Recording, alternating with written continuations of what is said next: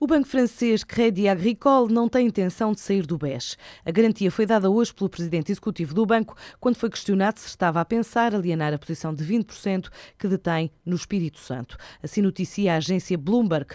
Durante a conferência de imprensa da apresentação de resultados, Jean-Paul Chifflet deu conta de prejuízos acumulados recorde no quarto trimestre, na ordem dos 3,98 mil milhões de euros, que atribuem boa parte aos prejuízos acumulados por operações da banca de investimento em Itália.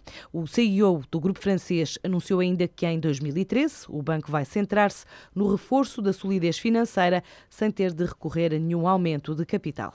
Por cá, o Freeport inaugurou o novo centro de congressos, utilizando o espaço do complexo das antigas salas de cinema e diz agora que este novo centro é um dos maiores do país e da Península Ibérica, no que respeita a número de salas e auditórios. O processo de reconversão do espaço resultou de um estudo de mercado feito à região da Grande Lisboa e representa um investimento de cerca de 300 mil euros, a juntar aos 3 milhões que a empresa investiu na construção daquele espaço dentro do outlet. Assim explica Carlos Oliveira, o diretor-geral do Freeport. O valor total da infraestrutura que foi criada, mesmo à data de 2004, foi, está estimado em cerca de 3 milhões de euros. E, portanto, como disse, a arquitetura e todo o projeto que foi desenvolvido na altura era muito à frente já do seu tempo e, portanto, isso foi para nós uma oportunidade porque permitiu-nos, com baixos custos de readaptação e, sobretudo, focarmos nos aspectos tecnológicos de equiparmos as salas com, com, boas tecnologias em termos de audiovisuais.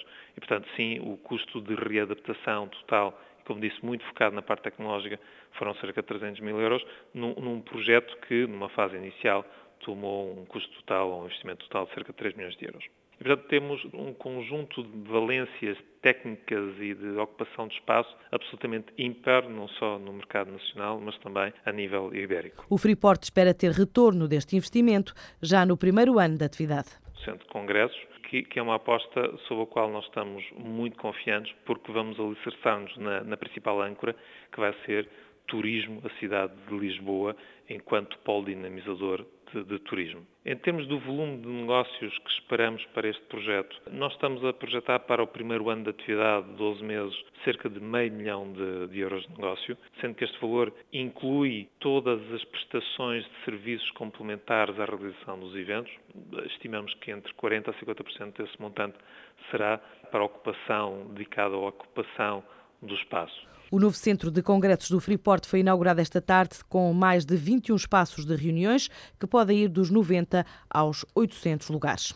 Uma operação de charme junto dos ingleses é lançada por estes dias pelos vinhos da região demarcada do Douro e assim hoje a Embaixada de Portugal em Londres é palco da apresentação das novas colheitas a críticos e especialistas. Amanhã debate-se o tema com jornalistas. Aumentar as vendas neste mercado, dar notoriedade aos vinhos e à região, são os motivos desta ação que tem como mote The New Douro Tasting. O mercado britânico ocupa o terceiro lugar no top 10 de destinos das exportações do vinho do Porto também. A seguradora AXA tem uma nova opção de proteção aos negócios das pequenas e médias empresas.